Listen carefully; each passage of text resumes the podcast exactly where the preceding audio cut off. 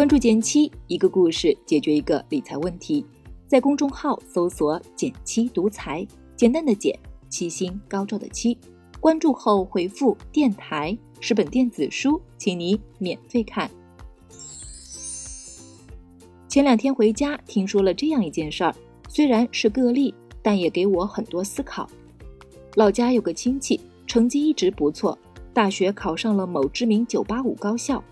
本以为拿到了学历这块金字敲门砖，找个好工作应该不难。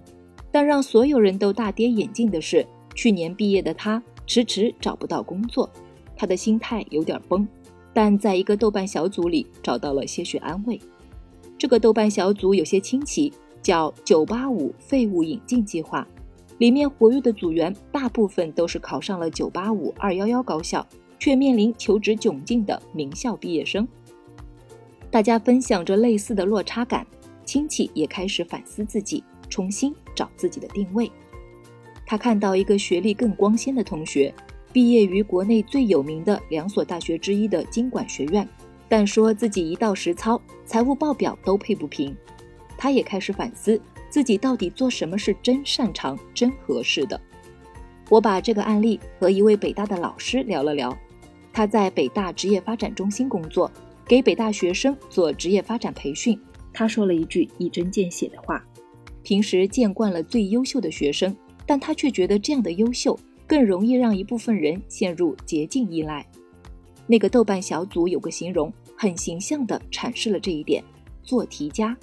一部分成绩优秀的学生习惯于靠题海战术、刻苦学习获得相当不错的成绩，但步入到一个更广阔的平台。或是踏入社会之后，却会发现性格、家庭背景、机遇都可能影响发展，会感到迷茫和失落。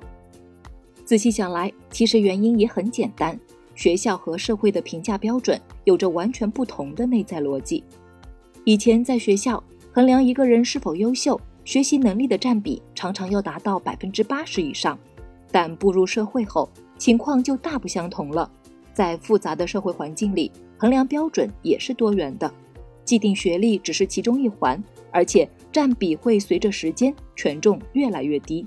一些更重要的能力和素质，比如学习能力、人际关系、沟通协调、专业经验，甚至心态等，反而会越来越重要。我们甚至要承认，运气都是很重要的。这也就导致很多在单一衡量标准下。成绩十分优秀的好学生，在步入社会后却显得无所适从。这个角度给我非常大的启发。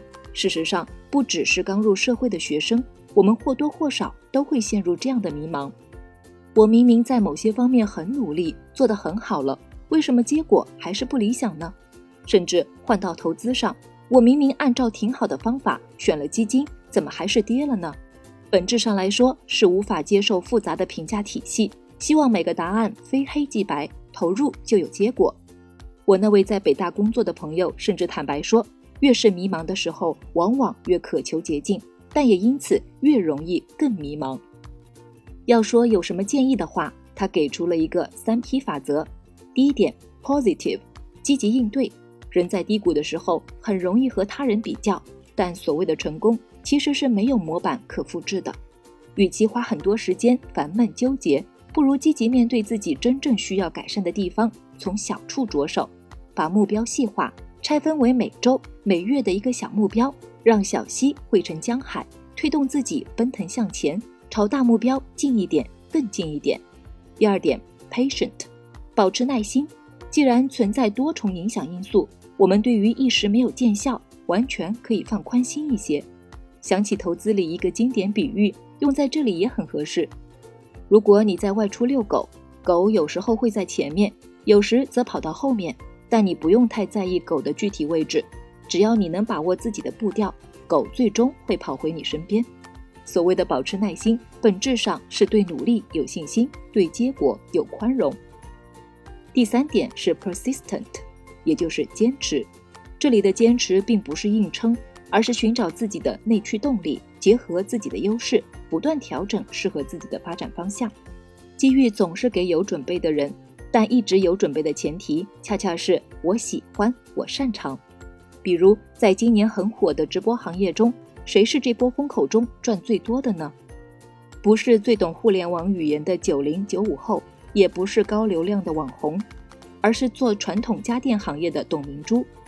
在四十天不到的时间里，他一共做了四场直播，带货七十六亿，创下家电行业直播销售记录。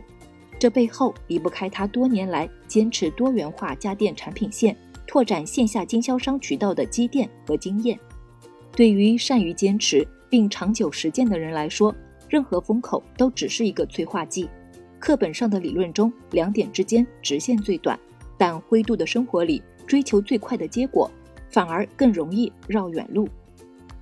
你有过迷茫的时候吗？是如何一步步找到方向的呢？可以在评论区一起聊聊。如果你对找工作、换工作的话题感兴趣，也不妨帮我点个赞，让我知道。未来我也会请更多专业领域的朋友分享一些经验。好了，今天就到这里了。右上角订阅电台，我知道明天还会遇见你。微信搜索并关注“减七独裁，记得回复“电台”，你真的会变有钱哦。